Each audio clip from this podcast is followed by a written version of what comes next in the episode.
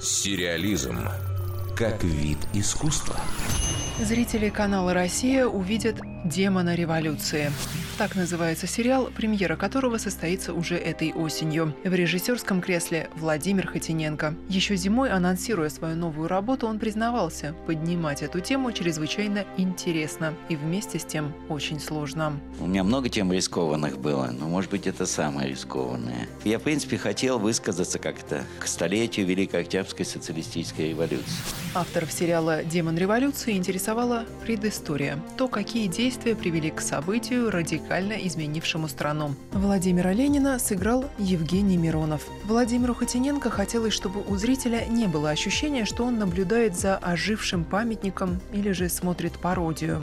Это же одно дело батенька, архиважно, все такое, без которого тоже невозможно обойтись. Тут, тут как не разрушить стереотип, в хорошем смысле этого слова. И как все-таки за стереотипом не потерять человека. То есть есть мифология, любил детей, Ленин и печник. Очень непросто выскочить из памятника. То есть просто, если вы делаете пародию, ну тогда снимать не про Ленина, поэтому легко становится сразу.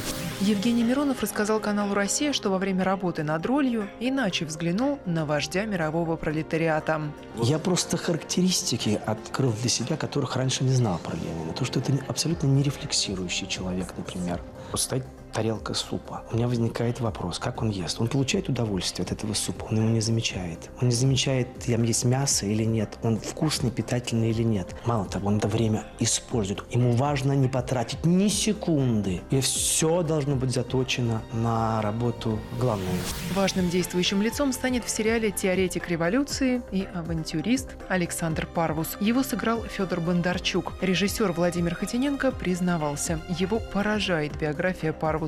Человек, у которого было блестящее образование, говорил на пяти или на шести языках. Профессор был окружен женщинами, любил шампанское, до смерти пил шампанское. В 15 году он пришел к немцам с предложением, написал меморандум, где описал способ разрушения Российской империи и вывода ее из войны. Довольно скоро он получил миллион на это дело.